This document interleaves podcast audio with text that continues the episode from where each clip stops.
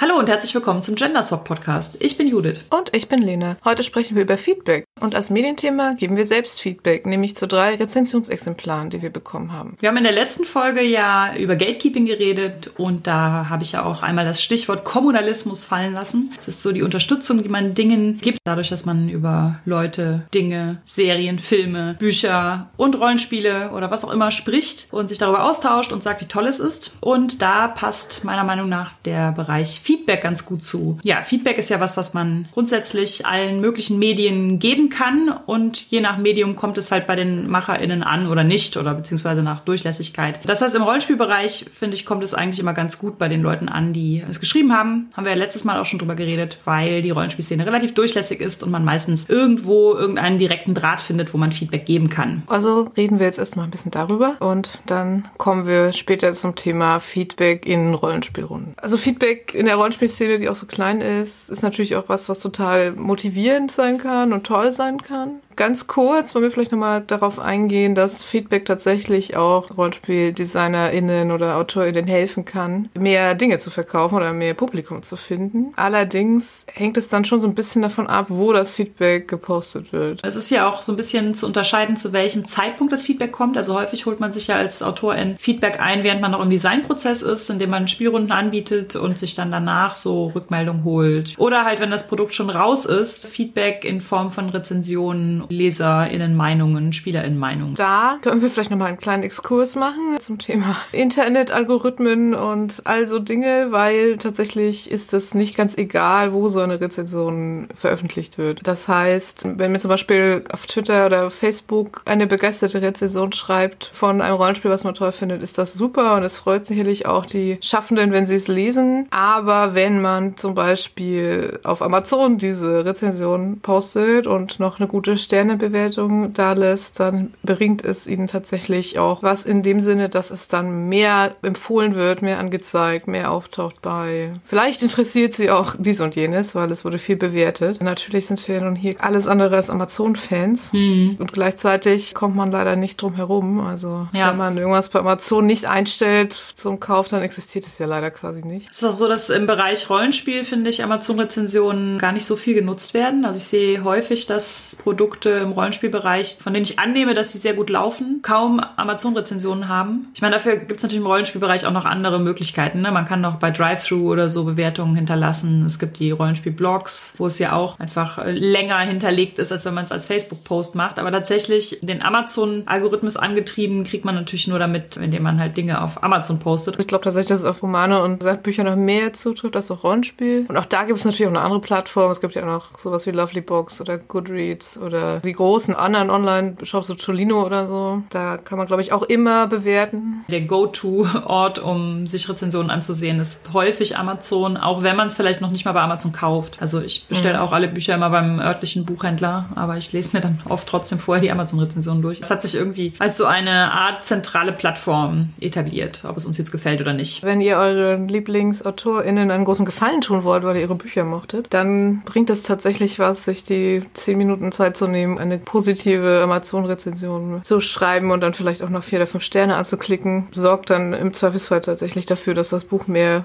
Aufmerksamkeit bekommt und mehr verkauft mhm. wird. Finden wir jetzt nicht geil, ist aber leider so und ich glaube, das ist vielleicht auch gar nicht so bekannt, diese Tatsache. Deswegen wollten wir das nochmal kurz erzählen. Gerade jetzt auch so in den Zeiten, wo dieses Jahr nun irgendwie keine Buchmessen stattfinden und viele Lesungen ausfallen, ist das so eine Sache, die man tun kann, um AutorInnen zu unterstützen. Okay, aber Rezension. Dann ist das ja immer so ein bisschen ein zweischneidiges Schwert vielleicht, weil Rezensionen können ja sehr gut und hilfreich sein und sehr konstruktiv, aber natürlich können Rezensionen auch schlecht ausfallen, was ja nicht vielleicht unbedingt ein Problem immer ist, aber vielleicht können wir einfach mal ein bisschen darüber reden, was unserer Meinung nach eine Rezension gut oder hilfreich macht und was irgendwie nicht. Es ist auch so, dass schlechte Rezensionen natürlich einen viel größeren Impact haben als gute. Das ist einfach leider, also ich glaube, die menschliche Mentalität ist einfach so. Sowohl bei den Leuten, deren Produkte rezensiert wurden, äh, die schlechte beschäftigt einen gefallen einfach viel mehr als die guten. Und genauso sieht man auch immer, bei Amazon kann man ja anklicken, ob diese Rezension nützlich für einen war. Die schlechten Rezensionen, selbst wenn es was, was ich eine von 15 ist, die einen Stern gegeben hat und alle anderen haben vier oder fünf Sterne gegeben, die, die den einen Stern gegeben hat, wird immer am häufigsten angeklickt als nützlich. Das Angebot ist so groß, dass man manchmal auch froh ist, wenn man den Entschluss gefällt hat, es nicht zu kaufen. Und wenn man dann in dieser schlechten Rezension etwas findet, wo man so denkt, ach, das hätte mich sowieso auch genauso gestört wie diese Person. Und dann haben diese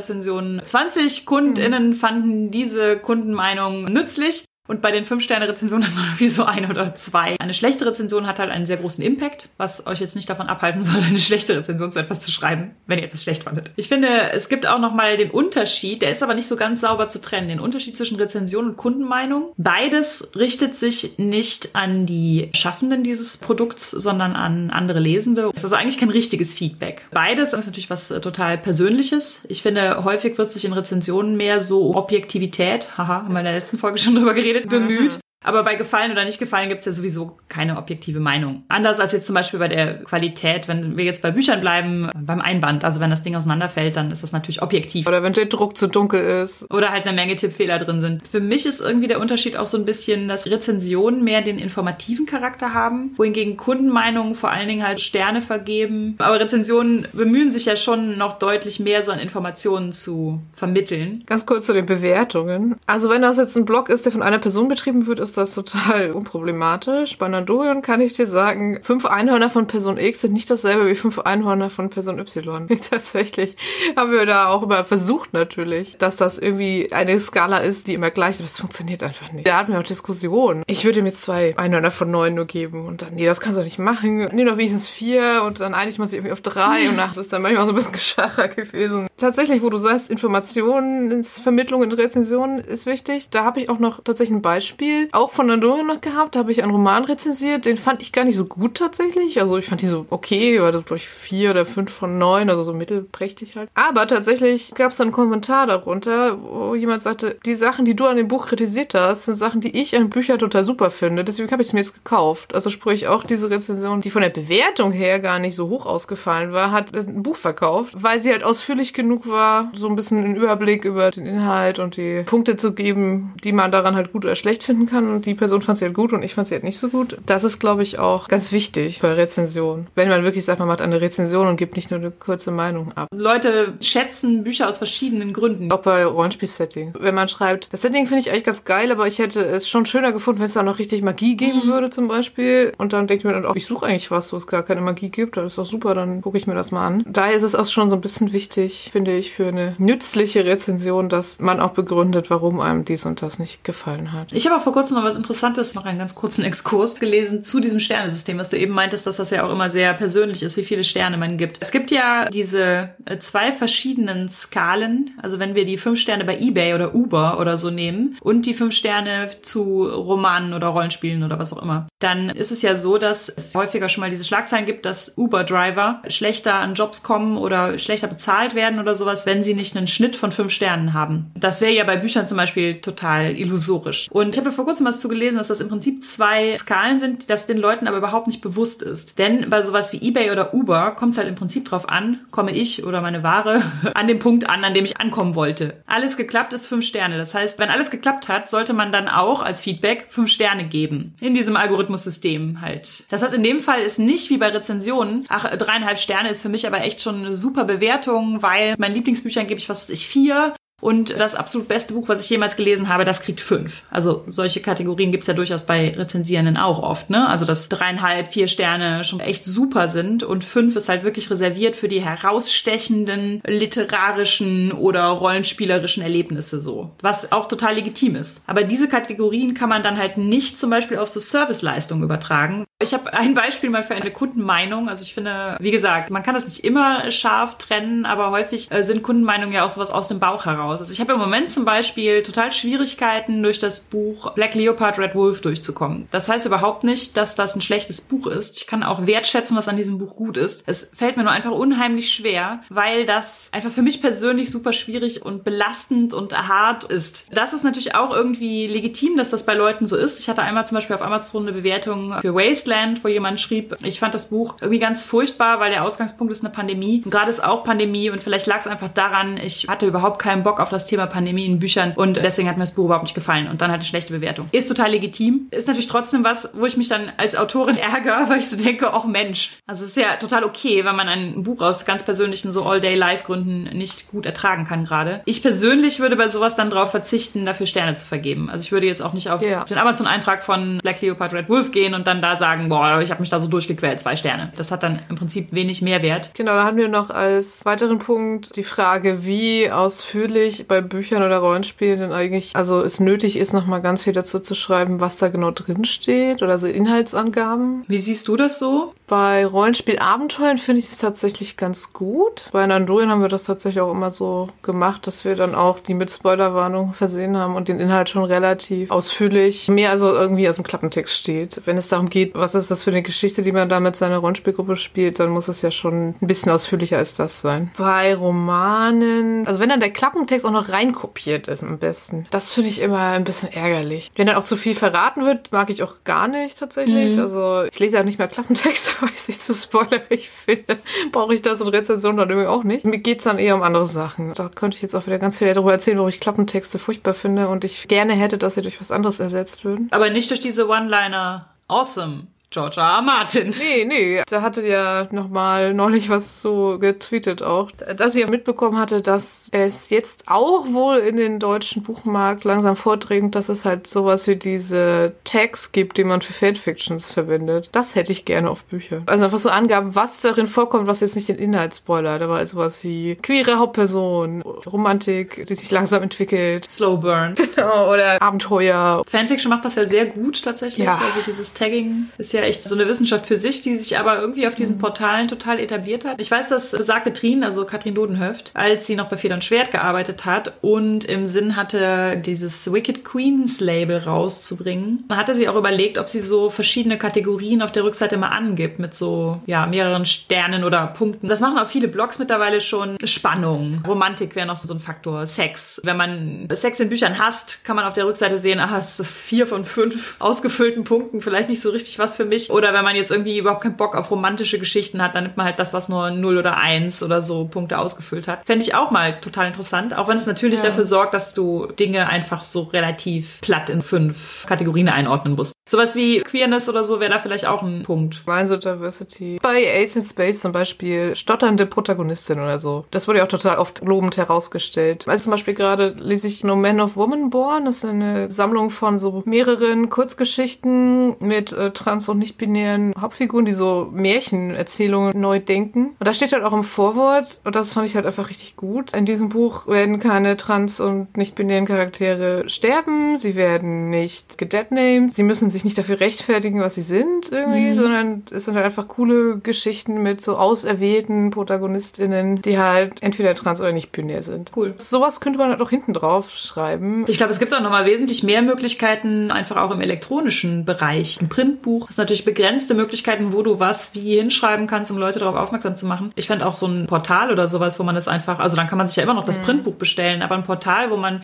was weiß ich, Inhaltswarnungen ausklappen kann. Solche besonderen Hervorhebungen wie jetzt stotternde Protagonistin wäre ja total nützlich, um sich darüber zu informieren, wenn man jetzt mehr braucht als den Klappentext. Also ich glaube, dass es auch echt super viele Leute gibt, die gehen einfach in eine Buchhandlung, lesen sich Klappentexte durch und kaufen das Buch und das ist ja auch vollkommen okay. Ja, vermutlich sind wir da eher die Ausnahme. Aber für Leute, denen halt andere Sachen wichtig ist, äh, wäre es halt irgendwie auch schon ganz cool, wenn man da mal so ein System hätte. Und zur Rezension zurück. Also Kaufgrund ist für mich nie irgendwie eine Inhaltsangabe. Emotionen Emotionen, die die rezensierende Person jetzt auch dabei hatte. Das wäre bei Rollenspielen auch sowas, wenn man jetzt zum Beispiel Starcross als Rollenspiel hat, dann würde mich jetzt mehr ansprechen, wenn jemand das beschreibt mit, wow, der Jenga-Turm spiegelt diesen Nervenkitzel total wieder und das ist wie so Schmetterlinge im Bauch und das transportiert dieses Gefühl des unsicher Verliebtseins und sich aneinander herantasten für mich total. Würde mir mehr sagen als so eine Zusammenfassung der Regeln, wie man stellt dann einen Jenga-Turm auf den Tisch, entfernt dann erstmal sechs Steine, bevor man die Charakterbögen ausfüllt. Ich finde da durchaus diese subjektiven Eindrücke bringen mir persönlich mehr als so betont Objektives. Bei Rollenspielen würde ich mich manchmal freuen, wenn so Rezensionen so ein paar wichtige Schlagworte immer drin hätten, wie zum Beispiel für wie viele Personen ja, ist das? klar. Braucht man einen Jenga-Turm? Ja, nein. Mit der, ja, genau.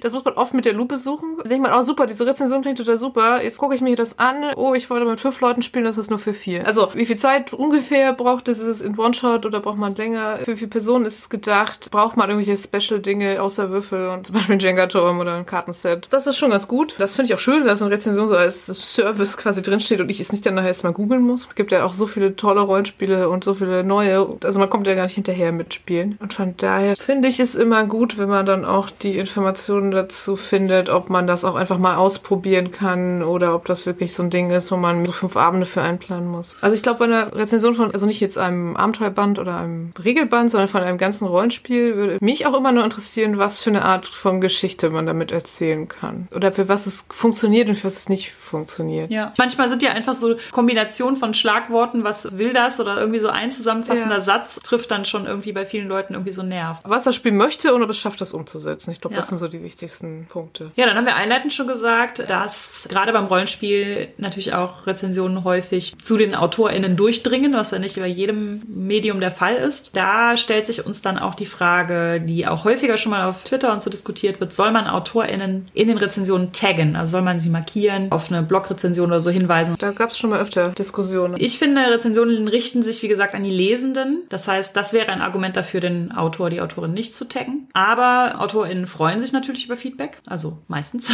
Oft teilen sie ja dann auch die Rezension und das verschafft dann wiederum den Rezensierenden mehr Reichweite. Das ist ja gut für alle Beteiligten einfach. Häufig habe ich auch schon mal so den Eindruck, dass man natürlich eher davor zurückscheut, etwas zu kritisieren, wenn man jetzt befürchtet, die Autorin könnte das sehen. Oder man schreibt irgendwas und taggt die Person nicht und dann kommt jemand anders ja. und äh, taggt ihn dann so rein. Genau. Sag das doch Autor X persönlich. Äh, wenn du schon über ihn redest, dann musst du ihm das auch persönlich sagen. Und das ist halt nicht der Fall, ja. Also wenn wir nee. uns entscheiden, als Rezensierende jemanden nicht zu taggen, haben wir dafür ja vielleicht auch Gründe. Vielleicht richtet sich die Rezension einfach tatsächlich an die Lesenden und wir wollen gar nicht, dass AutorInnen darauf aufmerksam wird. Ja, oder andere Gründe. Es ist halt ein Verriss und wir wollen dem Autor nicht den Tag versauen oder irgendwie sowas. Drunter zu schreiben, markier doch Autor X und dann auch am besten noch den Autor zu markieren, das ist einfach so ein richtiger Dickmove. Ja, also das ist super übergriffig. Und so als Tipp für die Rollenspiel Schreibenden, ich habe das schon sehr häufig erlebt, dass kreierende, Schaffende von Rollenspielen sich auf Blogs so richtig austoben, die negative Sachen über ihr Rollenspiel geschrieben haben. Also selbst wenn das so nach der Keks-Zitrone-Keks-Strategie war und erst kam was Gutes und dann kam was, was nicht so gut gepasst hat und dann kommt wieder was Gutes oder sowas, habe ich schon häufiger erlebt, dass AutorInnen dann in die Kommentare gehen und sehr, sehr lange und ausschweifend rechtfertigen, also die Zitrone,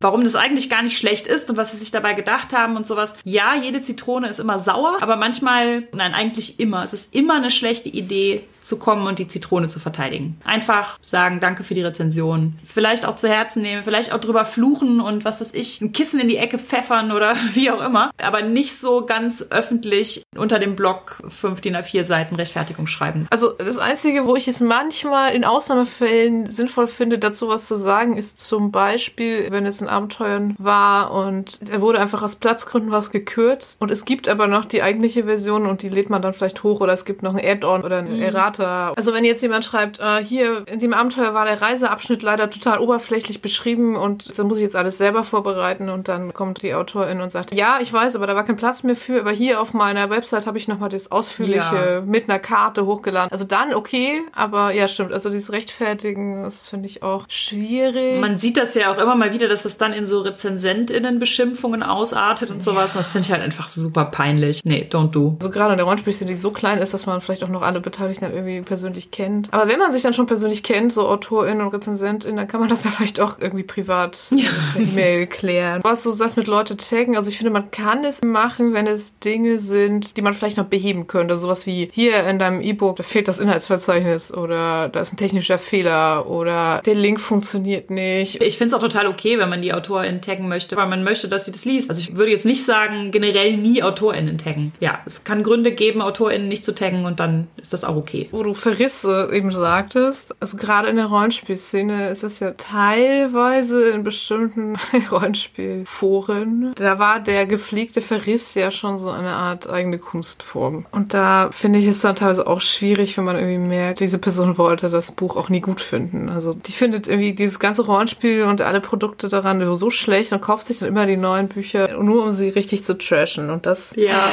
ist schwierig, finde ich. Also das wäre auch so ein Themenfeld, wo wir uns bei Nandurien immer mit beschäftigen mussten. Das Gegenteil zu einem Verriss ist ja natürlich dann die Lobhudelei oder die alles nur gut finden. Gab es da ja auch mal ganz gerne Vorwürfe. Also das ist das Absurdeste daran, die dann damit begründet wurden, wir hätten ja ein kostenloses Rezensionsexemplar bekommen. Also, das mag vielleicht, wenn man jetzt irgendwie zum Rezensieren einen kleinen Comic oder irgendwie irgendein Rollenspiel-Add-on mit 20 Seiten bekommt, vielleicht noch irgendwie, also selbst dann glaube ich, dass die meisten Leute das nicht machen, um das dann kostenlos zu bekommen und dann als Gefälligkeit irgendwas Gutes drüber schreiben. Aber also diese Rezension von so 200 Seiten Abenteuerbänden oder 200 Seiten Quellenbänden, da sitzt man dann mit Lesen, darüber reflektieren, eine Rezension schreiben, die dann noch hochladen, bebildern, tralala. Da sitzt man so viele Stunden dran. Dieses Rezensionsexemplar wird von vielleicht 20, 30 Euro. äh, wenn man das als Stundenlohn umrechnen würde, das sind dann immer so Vorwürfe, die ich dann nicht nachvollziehen konnte. Und klar, man kriegt die Sachen und es ist dann vielleicht für ein Rollenspiel, das man auch sehr gut findet und was man supporten möchte. Da geht man vielleicht auch ein bisschen wohlwollender ran oder so. Aber gut, andererseits gehen die Leute, die es verreißen, ja auch weniger wohlwollend dran. Ja, da sind wir auch wieder bei diesem objektiven Standpunkt, den wir halt nie haben. Ja, genau. Also das, das ist ja durchaus auch eine Bewegung, möchte ich mal nennen, dass man so sagt, wir verreißen grundsätzlich nichts. Also jetzt nicht in schlechter Absicht, aber auch nicht, wenn wir es tatsächlich schlecht fanden. Denn wir wollen uns immer auf das Positive konzentrieren. Unsere Community wird positiver oder offener, wenn wir grundsätzlich immer positiv an alles rangehen und vielleicht auch nur die positiven Punkte erwähnen. Ich finde,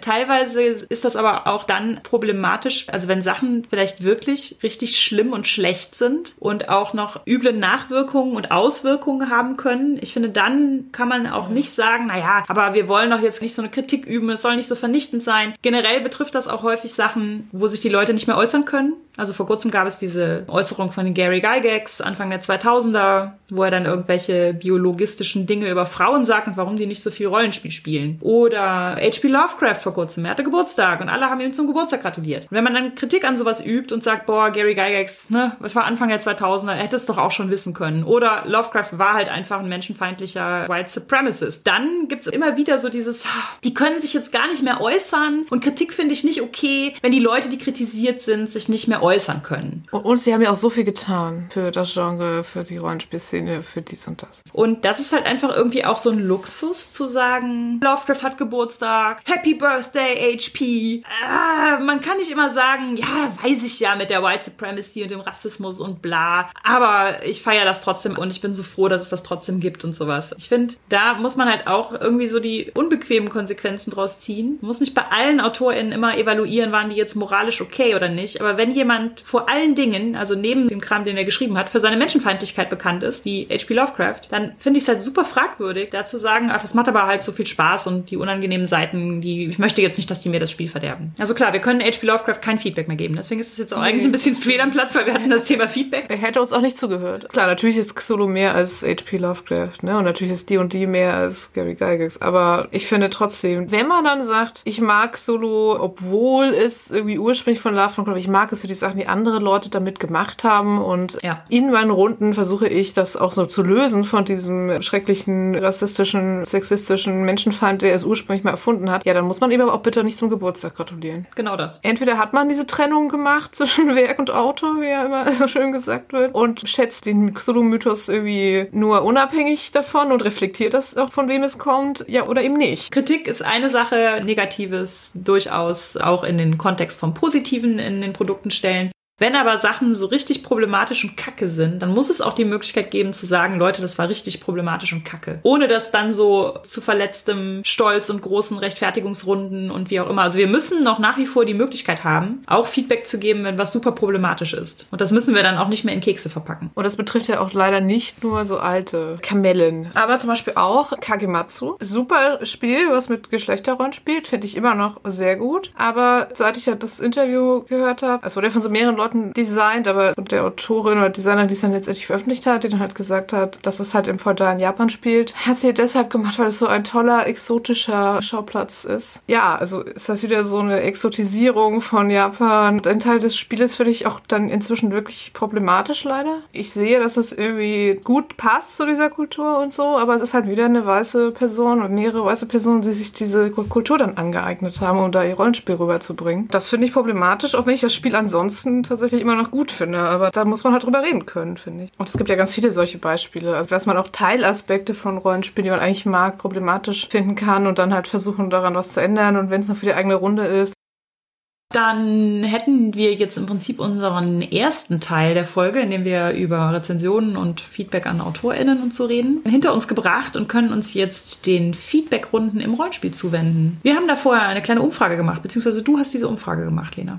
Über unseren Twitter-Account des Podcasts und vielen Dank an alle, die mitgemacht haben. Also halt eine Stimme gab Nicht schlecht. Die Frage war, gibt es in euren Rollenspielrunden am Ende eine Feedbackrunde? Und das Ergebnis war nein, 19 Prozent, ab und zu 51 50 Prozent und so gut wie immer 30 Prozent. Und dann noch als Folgefrage, wenn es eine Feedbackrunde gibt, macht er das frei oder nach einem festen System? Und da war das dann doch deutlicher mit äh, festes System 20 Prozent und eher frei 80 Prozent. Das freut mich dann insofern, als dass wir in dieser Folge auch über Feedback-Systeme reden werden und wir dann offensichtlich nicht allen schon etwas erzählen, was sie sowieso schon wissen. Das stimmt.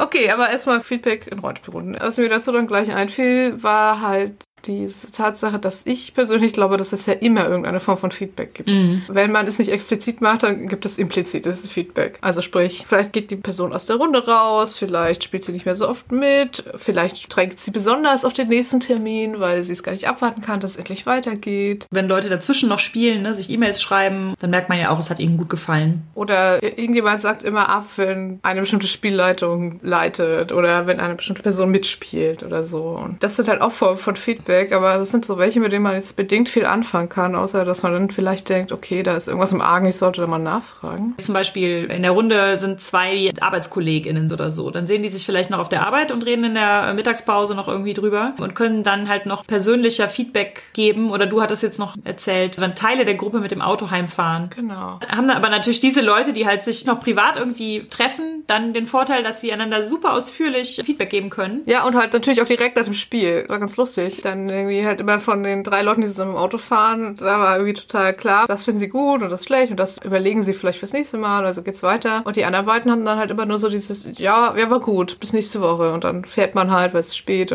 man will nach Hause. Und dann haben wir irgendwie dann Spielort mal gewechselt und dann waren dann die anderen Personen im Auto und dann gab es ganz andere Feedback-Schleifen. Irgendwie ist ja ganz lustig. Aber das ist natürlich eigentlich eine gute Idee, wenn man generell Feedback vielleicht nicht nach jedem Abend, aber nach Story-Abschnitten oder auch jeden Abend irgendwie einbaut, sodass jeder die gleiche gleichmäßig die Gelegenheit hat und halt nicht nur die, die sich auch noch in der Mittagspause sehen oder die mit dem Auto nach Hause fahren. Dafür gibt es inzwischen ja diverse Mechanismen tatsächlich auch schon. Outgame und teilweise auch Ingame. Da wollten wir ein bisschen darüber erzählen heute. Man kann natürlich auch einfach nach jeder Runde noch kurz fragen, und wie fandet ihr es heute? Und dann kommt halt bei den meisten Leuten, ja, ja, war gut. Und vielleicht auch noch mal ein bisschen mehr. Das ist ja auch eine soziale Sache. Man will ja auch nicht die Person sein, die sagt, boah, ich habe mich so gelangweilt, Leute. Das heißt, auch Feedback geben will gelernt sein und nach Feedback fragen will gelernt sein. Mhm. Und wir haben ja auf Twitter auch geschrieben, schreibt uns ruhig, was ihr noch so kennt. Und äh, wollen uns an der Stelle mal bei Frank bedanken, der hier auch schon ja mehrfach zu Gast war. Der hat uns nämlich ganz viel ausführliche Sachen geschrieben, auch Sachen, die er aus seiner Arbeit als äh, Therapeut kennt. Eine Möglichkeit ist zum Beispiel halt eine Bewertung in Zahlen tatsächlich abzugeben. Also auf einer Skala von 1 bis 10 oder 1 bis 100. Wie gut hat dir die Sitzung gefallen? Ich musste da ja sofort wieder an den Meisterbewertungsbogen denken. Ja. Ich habe darüber mal Mal erzählt in unserer Folge über Spielleiten. Falls ihr die nicht kennt, in der Runde, wo ich angefangen habe, gab es tatsächlich einen Bewertungsbogen für die Spielleitung, die am Ende jedes Abends abgefragt wurde. Und das war halt auch mal Skala von 1 bis 20. Und natürlich auch nur für die Spielleitung, nicht für die Spielenden. Neben der Tatsache, dass das sehr viel Druck für die Spielleitung aufbaut, war das genauso wie mit den Einhörnern oder den Sternchen. Äh, natürlich, diese Skalen waren alle total subjektiv und total in sich verschoben. Und es war halt einfach nur eine Zahl. Und man musste sie auch nicht begründen. Und das sind natürlich so die Probleme, die damit einhergehen. Ich würde mich unwohl damit fühlen. Ich sehe ein, dass es diese Skala von 1 bis 5, 1 bis 10 oder wie auch immer, dass die durchaus ihre Begründung hat in verschiedenen Kontexten. Ich würde mich unwohl damit fühlen, einen Abend auf einer Skala von 1 bis 10 zu bewerten. Weil das ja auch so Faktoren geben kann. Was mache ich jetzt dann, wenn die Spieler noch super gemacht, die mitspielen, weil alle nett, aber ich hatte leider die ganze Zeit Kopfschmerzen. Was gebe ich da? Das hatte Frank ja auch erwähnt noch, dass man das zum Beispiel spezifischer machen kann. Man könnte es zum Beispiel für sowas nehmen wie, wie fandst du denn das Spannungslevel oder das Humorlevel oder irgendwie sowas? Oder halt andere spezifische Fragen. Fandest du, dass dein Charakter genug Spotlight hatte oder so? Dann eine zweite Idee ist halt so bestimmte Fragen zu stellen, also ganz spezifische Fragen. Äh, zum Beispiel, wie hat euch die Atmosphäre gefallen? Welche Szenen haben euch besonders gut gefallen? Das kann einem ja auch echt konkret weiterhelfen. Also auch wenn man Ja. das zwischendurch auch gerade macht, ein Few-Shot und man fragt das nach dem ersten Abend schon mal, dann kann man ja auch nochmal irgendwie gucken, wie könnte ich die Atmosphäre noch ein bisschen anpassen oder noch ein bisschen intensiver gestalten oder irgendwie sowas. Ja, oder auch so ganz konkret fragen, welche von diesen Figuren, die jetzt vorkamen, findet ihr am spannendsten? Welche soll öfter vorkommen? Oder welche der Orte, die ich erwähnt habe, findet ihr vielleicht besonders interessant? Dann auch eine eher so, das habe ich auch noch nie gehört, aber das fand ich sehr witzig. So Metaphern wie am Ende der Sitzung fragen, wenn du jetzt ein Gemälde wärst, das eine Landschaft zeigt, was würde man darauf gerade sehen? Und Uh, herausfordernd. wir müssen natürlich auch alle Lust zu haben. Aber ich kann mir auch schon vorstellen, dass man die Stimmung damit ganz gut einfangen kann. Also auf jeden Fall eine interessante Idee. Kann man vielleicht auch mit Musik machen oder mit. Ich muss ja sofort an Essen denken. Wenn du jetzt ein Kuchen wirst. Welcher Kuchen wärst du jetzt? Was ich auch interessant fand, am Anfang der Session zu fragen, was müsste denn heute passieren, damit du am Ende der Session diese, Szene als besonders gut herausstellen würdest. Ah, okay, ja. Bei unserer City of Mist Runde versuchen wir auch immer am Anfang des Abends so ein bisschen zu überlegen, welche Szenen wollen wir denn heute im Spiel haben. Also es funktioniert nicht immer, weil manchmal weiß man ja noch gar nicht, welche Erkenntnisse sich ergeben, aber zumindest versuchen wir es immer. In die andere Richtung geht dann noch das Debriefing. Gerrit hat uns davon geschrieben. Da geht's auch so ein bisschen um diesen emotionalen Bleed. Also das Wort Bleed bezeichnet ja noch äh, Dinge aus dem Spiel in die übergeordnete Ebene quasi sich auswirken. Also wenn man zum Beispiel halt noch traurig ist, weil was Trauriges passiert ist oder halt einfach noch sehr emotional, weil Dinge im Spiel sehr emotional waren. Und da kann es natürlich auch Gelegenheiten geben, dass man Leute einfach noch ein bisschen begleiten will irgendwie, denen die Möglichkeit geben will, das mitzuteilen, um dann vielleicht auch so ein bisschen damit abzuschließen. Das wäre sowas wie, wie geht's dir jetzt mit dem, was deinem Charakter passiert ist? Oder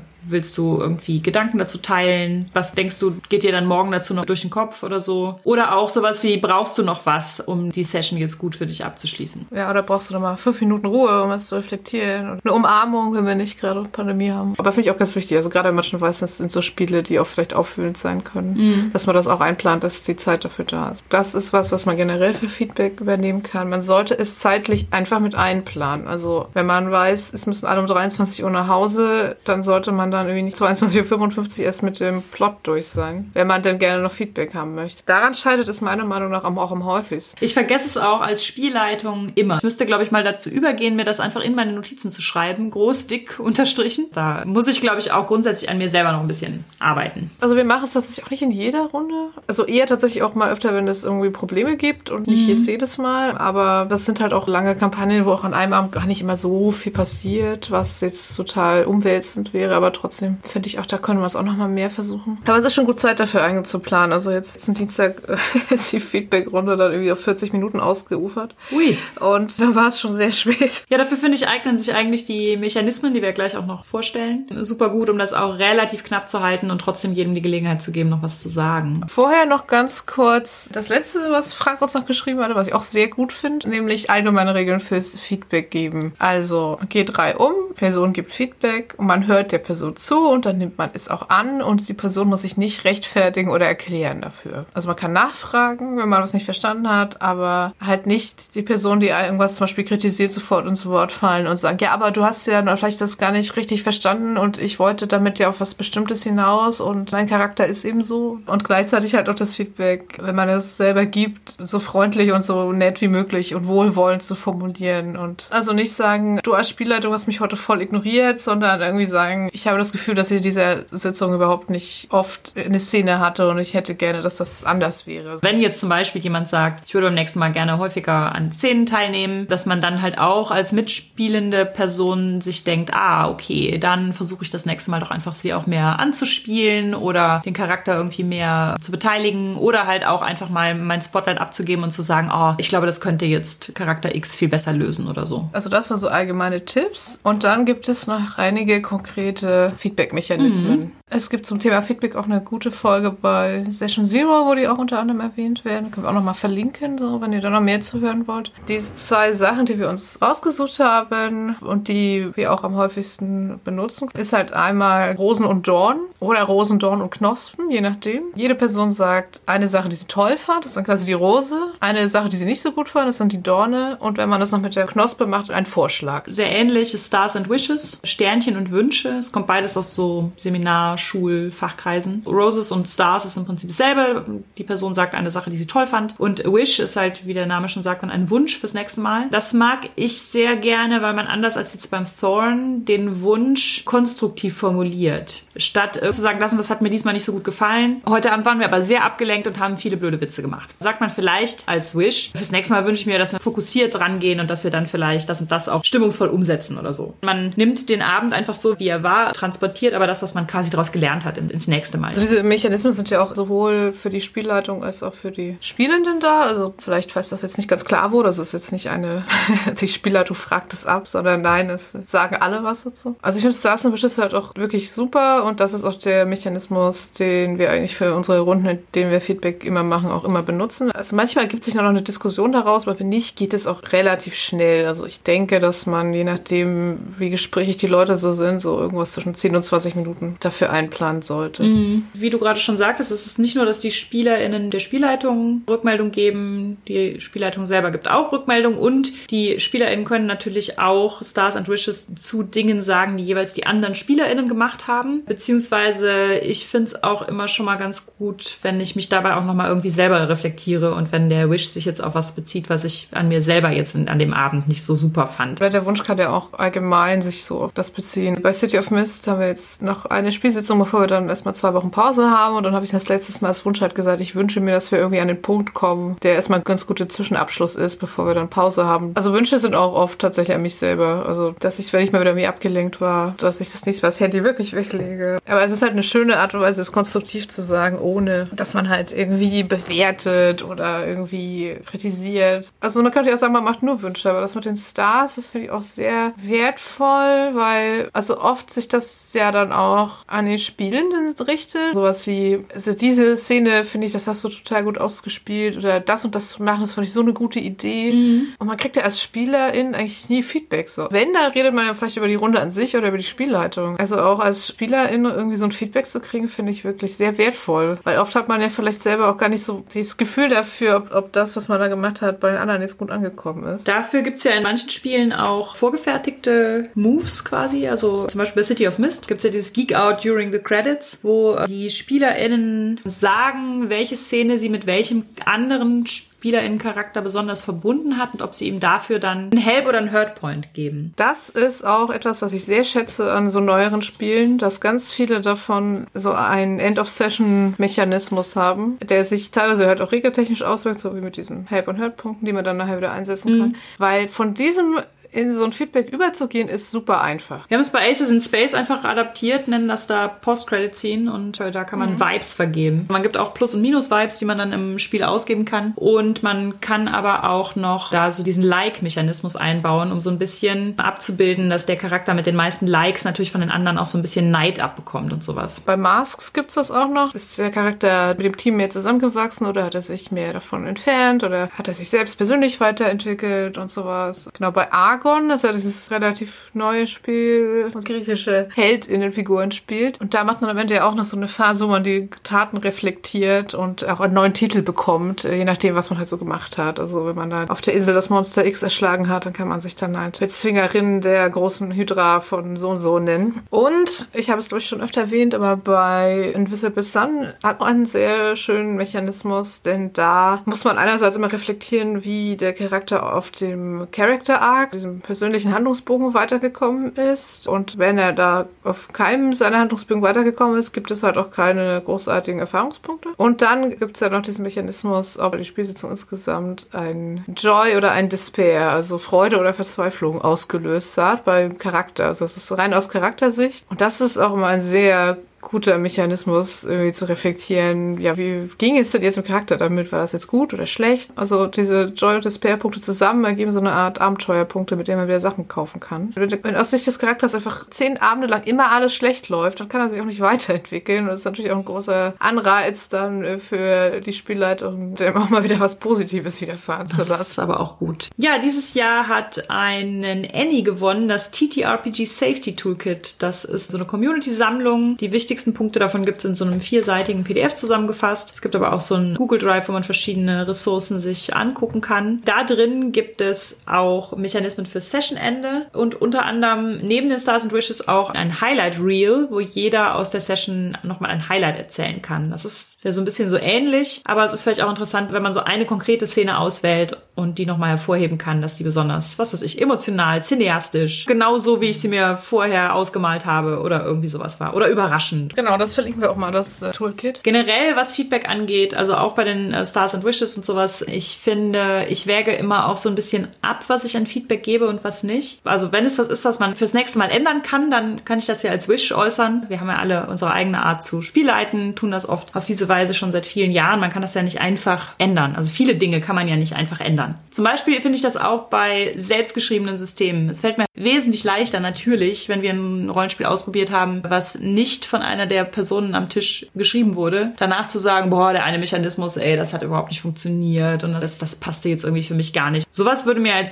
viel, viel schwerer fallen, wenn es um selbstgeschriebene Systeme von Leuten am Tisch geht. Zumindest wenn es nicht eine Runde ist, die explizit da ist, um Feedback zu sammeln. Ja, ja, genau. Es gibt halt auch einfach Leute, denen bestimmte Sachen halt auch nicht so liegen, die besser Humoriges können, als Spannung zu erzeugen. Oder die nicht gut und gerne NSCs spielen und dann sind die zwischenmenschlichen Szenen halt auch so ein bisschen awkward immer oder sowas. Sowas würde ich halt nicht zurück zurückmelden. Weil dann geht die Person nur mit Selbstzweifel ins Bett oder so. Da würde ich mich lieber auf Dinge konzentrieren, die sich tatsächlich verbessern lassen. Und das waren jetzt völlig hypothetische Beispiele. Ich weiß, dass die Leute, mit denen ich spiele, diesen Podcast hören. Die Beispiele, die ich genannt habe, sind keine realen Beispiele. Also manchmal sind es ja auch Sachen, die man vielleicht gerne ändern würde, die sich aber nicht ändern lassen. Also ich meine, ich könnte jetzt jeden Abend sagen, ach Leute, ich würde so gerne wieder persönlich mit euch spielen und nicht über Zoom, mhm. aber das ist nun mal so, was du schon sagst. Also das trifft ja teilweise auch auf Mitspielende zu. Dass es manchmal Sachen gibt, die würde man vielleicht irgendwie nochmal gerne anders haben oder was weiß ich. Aber das ist halt die Art und Weise, wie die Person spielt und das dann rückzumelden ist natürlich auch Quatsch. Kann er nicht irgendwie seine Mitspielenden völlig verbiegen, nur weil man das irgendwie gerne so hätte. Was wir jetzt noch gar nicht hatten, was ich auch so zum ersten Mal tatsächlich so erlebt habe, nämlich in meiner City of Mist Runde, war, dass wir tatsächlich nicht nur abendliches Feedback machen, sondern dass wir jetzt auch schon zweimal so eine Art Session Zero 2.0 oder 3.0 oder wie auch immer gemacht haben. Also sprich, zweimal haben wir uns wirklich einen Abend Zeit genommen und verschiedenste Sachen diskutiert diskutiert. Fragen wie, wer möchte überhaupt mal leiten? Wer kann sich jetzt noch nicht vorstellen? Gibt es irgendwas, was wir tun könnten, damit Leute sich vielleicht mal zutrauen, die es bis jetzt noch nicht gemacht haben? Wollen wir dabei bleiben, dass wir an diesem Wochentag spielen und zu dieser Uhrzeit? Also Sachen. Das war, finde ich, auch wirklich, also so eine ganz neue Erfahrung für mich, so viele Themen immer wieder zu reflektieren und immer wieder zu verbessern. Und wir haben dann auch wirklich Sachen gemacht, die das Spiel total besser gemacht haben haben wir ein Fazit zum Thema Feedback. Ja, ich finde, dass Feedback im Prinzip etwas ist, was man grundsätzlich einführen kann, so wie die X-Card. Und ich bin auch an so einem Punkt, an dem ich es ständig vergesse, glaube aber, dass man das so normalisieren kann wie die X-Card und dann irgendwann wissen alle, was damit gemeint ist und man baut einfach regelmäßig diese Runden ein. Ich finde auch, Feedback, wie gesagt, gibt es immer und es explizit zu machen auf einer Ebene, wo es auch alle im gleichen Umfang abgeben können, lohnt sich total und macht die Runde auch besser, finde ich, und ist in einer Form zu machen, die halt so ein bisschen reglementiert ist und auch auf konstruktive Sachen abzielt und weniger auf sich gegenseitig schlecht machen und kritisieren, lohnt sich meiner Meinung nach auch, weil eine Spielkultur von wir ziehen alle am gleichen Strang und wollen, dass alle möglichst viel Spaß haben, etabliert und das finde ich schon sehr gut.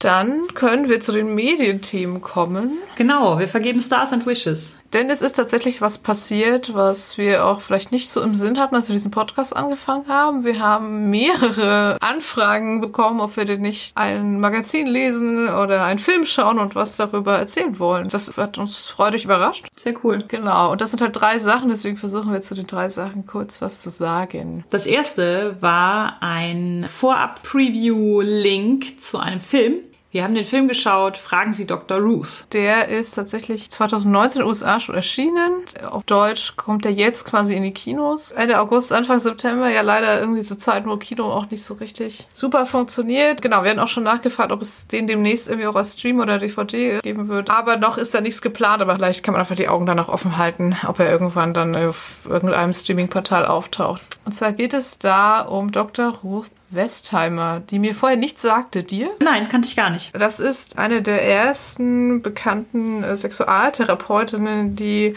in den USA in den 80ern so eine dieser ersten Shows hatte, wo Leute anrufen können und sich beraten lassen quasi. Genau, ich finde hier in Deutschland wäre das Pendant vielleicht Domian, wenn ihr das noch kennt. Als erstes auch mit einer Radioshow. Äh, man konnte bei ihr anrufen, wurde zu ihr durchgestellt. Erst wurde es aufgezeichnet, später war es auch live und irgendwann waren es dann sogar Fernsehsendungen und sowas und man konnte ihr Fragen zum Thema Sex stellen. Der Film wurde halt gedreht, also 2018 hat das Kamerateam sie da begleitet, war halt anlässlich ihres 90. Geburtstags. Sie lebt auch noch, sie ist 92. Sie ist halt immer noch super aktiv. Sie hat eine Million Bücher geschrieben und war, glaube ich, in jeder Late-Night-Talkshow der mhm. USA mehrfach und hat auch Filme und Serien und eigene Shows gehabt. Ja, der Film erzählt so ein bisschen über ihr Leben. Sie kommt aus einer jüdischen Familie, die in Frankfurt am Main gelebt hat und ist eins von den Kindern, was von den Eltern aus Deutschland weggeschickt wurde in die Schweiz, um das Überleben zu gewährleisten und ist dann auch in einem Waisenhaus in der Schweiz aufgewachsen. Während ihre Familie am Anfang noch Briefe schreibt und dann irgendwann kommen keine Briefe mehr und sie stellt natürlich irgendwann dann fest, dass ihre Eltern und ihre ganzen Verwandten eigentlich unter den Opfern der Shoah sind. Diese Teile ihrer Kindheit und Jugend, die werden im Film halt so als Trickfilmsequenzen erzählt und mit so einem Voice-Over von ihren Tagebüchern aus der Zeit, die es halt immer noch gibt. Und das ist ja wirklich, also finde ich sehr gut gemacht, sehr gut umgesetzt. Also halt auch, dass man da jetzt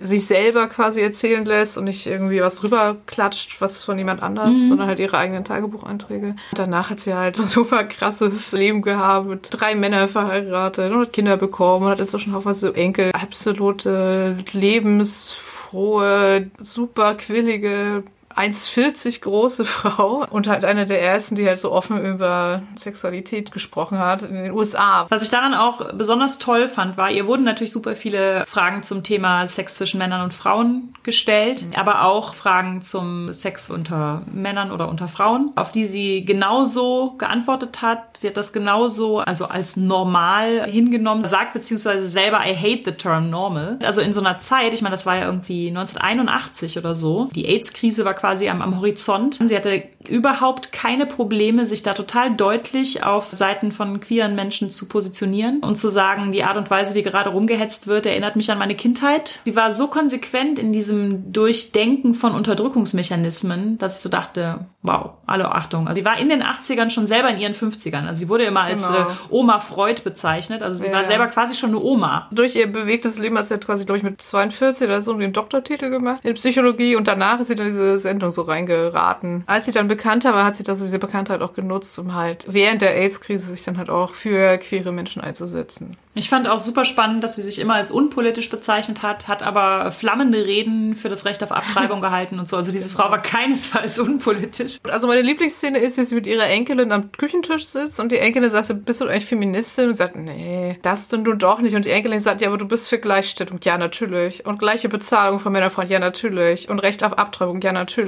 Und LGBT-Rechte, ja, natürlich. Und das, ja, dann kannst du dich auch als Feministin bezeichnen. Und sie sagt, ja, aber ich verbrenne nicht mein BH. Ja. ja, also ich fand den Film wirklich ganz großartig. Star wäre, dass der Film wirklich sehr toll ist, sehr gut gemacht und über eine total tolle Persönlichkeit. Und der Wish wäre, dass er hoffentlich auch auf Deutsch irgendwo mal im Stream demnächst verfügbar ist, denn er läuft deutschlandweit nur in 19 Kinos und wäre an Pandemie und ich glaube, dass dann viele Leute ihn halt deshalb nicht sehen werden. Er ist auf Englisch mit deutschen Untertiteln. Mein Star war dieses Zusammenspiel von Archivaufnahmen aus ihren ganzen Fernsehsendungen und sowas, die Interviews mit der noch lebenden Person und dann dieser Cartoon-Stil der Biografie als Kind und Jugendliche. Das fand ich, hat mich alles zusammen sehr mitgenommen. Also im positiven Sinne. Der Wish, den ich habe, ist, dass wir häufiger Pressezugang zu Filmen bekommen, die wir sonst niemals gesehen hätten. Vor einiger Zeit schon ist uns zugeschickt worden der Comic Adventure Huhn von Franziska Ruffler im Avant Verlag oder Avant Verlag. Ist auch 2019 erschienen. Also wir haben den, glaube ich, schon seit letztem Herbst. Wir bedanken uns trotzdem nochmal ganz herzlich dafür, dass ihr uns den geschickt habt. Genau, das Adventure Huhn ist ein Comic und erzählt eine Abenteuergeschichte, in der die Hauptfiguren ein Huhn, eine Raupe und eine Prinzessin sind. Judith, du hast das, glaube ich, noch mehr als ich zu würdigen gewusst. Auch so eine Hommage und vor allem so Point-and-Click-Adventure. Ja, das stimmt. Meine ersten Begegnungen mit Computerspielen waren auch Point-and-Click-Adventure. Ich habe eine große, sehr lange anhaltende Liebe zu Monkey Island. Habe ich lustigerweise gestern noch äh, zu getwittert, dass seit 1992 ich einen Crush auf Guybrush Threepwood habe.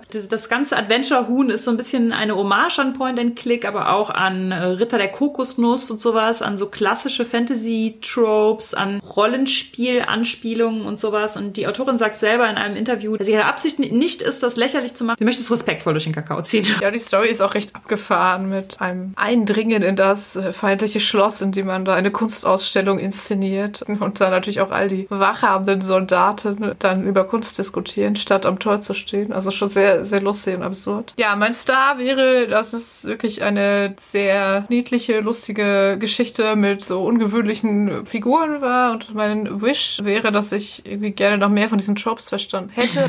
Das ist ja auch bei Hommages so, dass wenn man das Original dann nicht so gut kennt, das habe ich auch oft, dass ich dann denke, ja, ja ist bestimmt total lustig, aber ich verstehe es jetzt gerade irgendwie nicht. Ja, mein Star war besonders dieses Einnehmen der feindlichen Burg, das fand ich sehr lustig. Und mein Wish ist, die arme Raupe wartet schon irgendwie schon sehr lange darauf, sich irgendwann zu verpuppen und vielleicht haben wir dann irgendwann Folgebände, in denen die Raupe sich endlich verpuppt. Das Buch hört zumindest auf mit Das war's für jetzt. Punkt, Punkt, Punkt.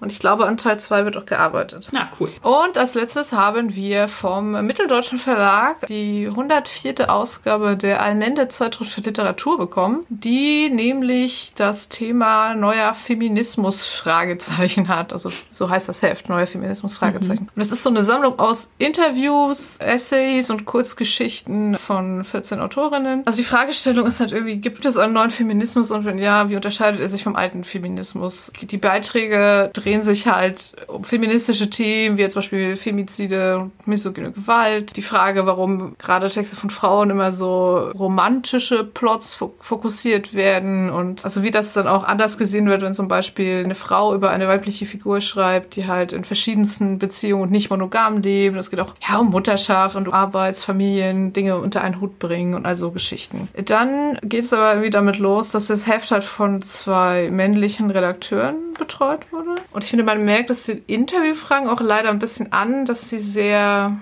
an der Oberfläche bleiben. Das sind halt immer fest sechs Fragen, die gestellt werden und davon sind viele halt so, ja, gibt es denn einen neuen Feminismus und wurden sie denn als Frau im Verlagsbetrieb in der Buchszene irgendwie benachteiligt? Ich würde mir ja immer wünschen, dass man über so Urschleimsuppe nicht mehr reden muss, sondern dass irgendwie die Fragen dann auch da ansetzen. Natürlich wurden sie benachteiligt, das ist klar, das weiß man inzwischen. Mhm. Ich fand, einige von den interviewten Personen haben wirklich aus diesen Fragen sehr viel gemacht, sehr gute Dinge gesagt. Es ging auch also teilweise viel um, um Netzfeminismus, um um Intersektionalität und so. Also das war schon mit äh, reingebracht, wenn die Personen da diesbezüglich aktiv und informiert waren. Es gab dann aber auch leider ein paar so Antworten, so nein, ich würde mich nicht als Feministin bezeichnen, weil... Feminismus reduziert mich, ich habe noch andere Eigenschaften. Das finde ich so sinnleer, ja. so I get it. Überraschenderweise haben wir alle auch noch andere Eigenschaften, ich weiß. Es sind, glaube ich, alles Cis-Frauen. Es ist auf eine Person, es ist alles weiße Frauen, es ist alles able-bodied Frauen, wenn von den Frauen queere Frauen dabei sind, weiß man es nicht, weil das wird nicht thematisiert. Also 2019 so ein Heft in der Besetzung, frage ich mich, warum. Teil der Autorin habe ich auch gesagt, auch die klingen echt ganz cool, die gucke ich mal, was sie so geschrieben haben und was sie machen. Und zum Beispiel war die eine Gründerin des Missy-Magazins dabei und auch Leute, die den, den Hashtag Aufschreiben mit ins Leben gerufen haben. Also waren schon interessante Personen dabei. Also das war so eine Bestandaufnahme. Also so eine Frage, gibt es einen neuen Feminismus, ja oder nein? Werden Frauen benachteiligt, ja oder nein? Was sind denn so die Themen, mit denen sich Frauen so beschäftigen? Aha, okay, Femizide, Mutterschaft, lalala. Aber mir fehlt so die Vision dahinter. Also mir fehlt so dieses, wo wollen wir denn hin? Ich habe auch den Eindruck, das ist eine Zeitschrift, die hat halt jeden, ich weiß nicht, wie oft die rauskommt, aber immer wenn sie erscheint, dann hat sie ein anderes Thema und das mit dem neuen Feminismus ist damit jetzt auch abgefrühstückt. Also gerade wir, die wir jetzt ja eher so in der Fantastikszene unterwegs sind, muss ich sagen, da wird dann schon eher visionär diskutiert. Was wollen wir denn schreiben? Was können wir in unseren Texten denn ausdrücken, um wegzukommen von dem Ist-Zustand und was ist der Soll-Zustand, auf den wir mal hinstreben? So. Genau, also mein Star wäre einige gute Texte und auch einige interessante Anstöße und grundsätzlich natürlich lobenswert, dass diese Zeitschrift gemacht wurde zu dem Thema und als Wunsch, also bitte mal mehr intersektional denken und mal bitte wegkommen von diesem ewigen Urschleim und der Frage, ob Frauen wirklich benachteiligt werden, sondern jetzt bitte mal das anerkennen, dass es so ist und über Lösungen dafür reden. Also für mich fasst diese Zeitung das gesamte Dilemma der deutschen E-Literaturszene auf knapp 90 Seiten zusammen. Jetzt sag doch noch mal, was die E-Literatur Ja, man äh, unterscheidet landläufig zwischen U- und E-Literatur. U-Literatur ist die Unterhaltungsliteratur und E-Literatur ist die ernsthafte Literatur. Das macht man, glaube ich, nur in Deutschland,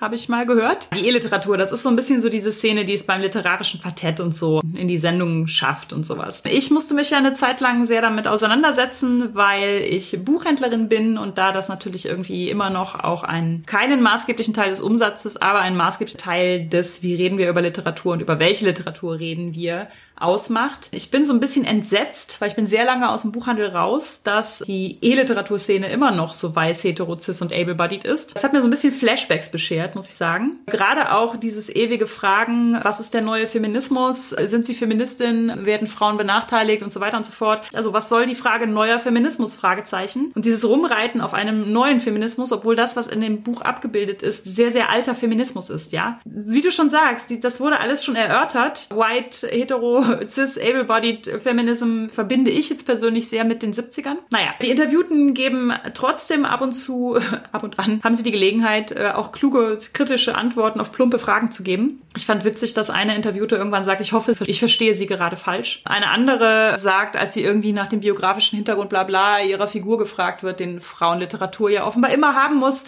sagt sie, äh, nein, ich wollte einfach nur, dass es eine solche Figur in der Literatur gibt, was ich auch eine schlaue Antwort fand. Ironisch fand ich, dass sie teilweise einfach das generische Maskulinum verwendet haben, also wenn es um, was weiß ich, zwei Frauen und einen Mann ging in der Frage. Noch ironischer fand ich, dass hinten so eine Art kleiner redaktioneller Teil ist, wo die in dem Entstehungszeitraum der Zeitschrift ausgezeichneten AutorInnen erwähnt werden, also die die Preise bekommen haben. Und da habe ich mal durchgezählt, das sind natürlich wieder mehr Männer als Frauen und äh, habe auch nur eine, eine Frau of Color in dieser Auflistung gefunden gefunden. Alle anderen Ausgezeichneten waren natürlich weiß. Es gab einen Empowerment-Text da drin, den fand ich so ganz okay. Er drehte sich aber streckenweise darum, wie feministisch es ist, Achselhaar zu zeigen. Auch das hat mich wieder voll in die 70er zurückgeworfen, obwohl ich da noch gar nicht gelebt habe. Und ich habe überlegt, vielleicht machen wir diese Folge jetzt einfach, wir rappen die jetzt ab und verbrennen danach unsere ja. BHs, Lena.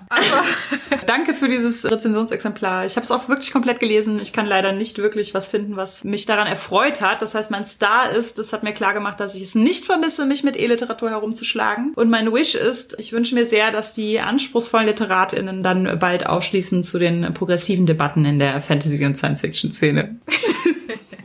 Danke nochmal an alle drei Verlage und Filmverleihe, die uns die Rezensionsexemplare geschickt haben. Wir haben uns gefreut, dass man da auf uns zukommt. Mhm. Das war unser Medienthema mit Feedback-Mechanismus. Genau. Und es war auch unsere 27. Folge zum Thema Feedback. Wenn ihr das Gehörte jetzt gleich praktisch umsetzen wollt, dann gebt uns doch Feedback zur Folge. Gerne auch mit den vorgestellten Mechanismen. Wir lesen es wie immer gerne auf Twitter unter genderswappod, per Mail an feedback at genderswapped-podcast.de oder als Kommentar auf unserer Homepage www.genderswapped-podcast.de podcast.de. Wenn ihr unseren Podcast mögt, erzählt doch euren FreundInnen davon, gebt uns eine positive Bewertung auf iTunes. Das ist das Amazon-Äquivalent für Podcasts. Das stimmt. Oder ihr spendiert uns einen Kaffee oder schwarzen Tee. Den Coffee-Link findet ihr unter der Folge. Wenn ihr unseren Podcast und andere tolle Projekte von Judith und Christian Vogt unterstützen wollt, dann könnt ihr das auf Patreon tun. Und den Link findet ihr ebenfalls in den Show Notes. Wir hören uns im November, sagen danke fürs Zuhören und bis zum nächsten Mal. Danke, tschüss.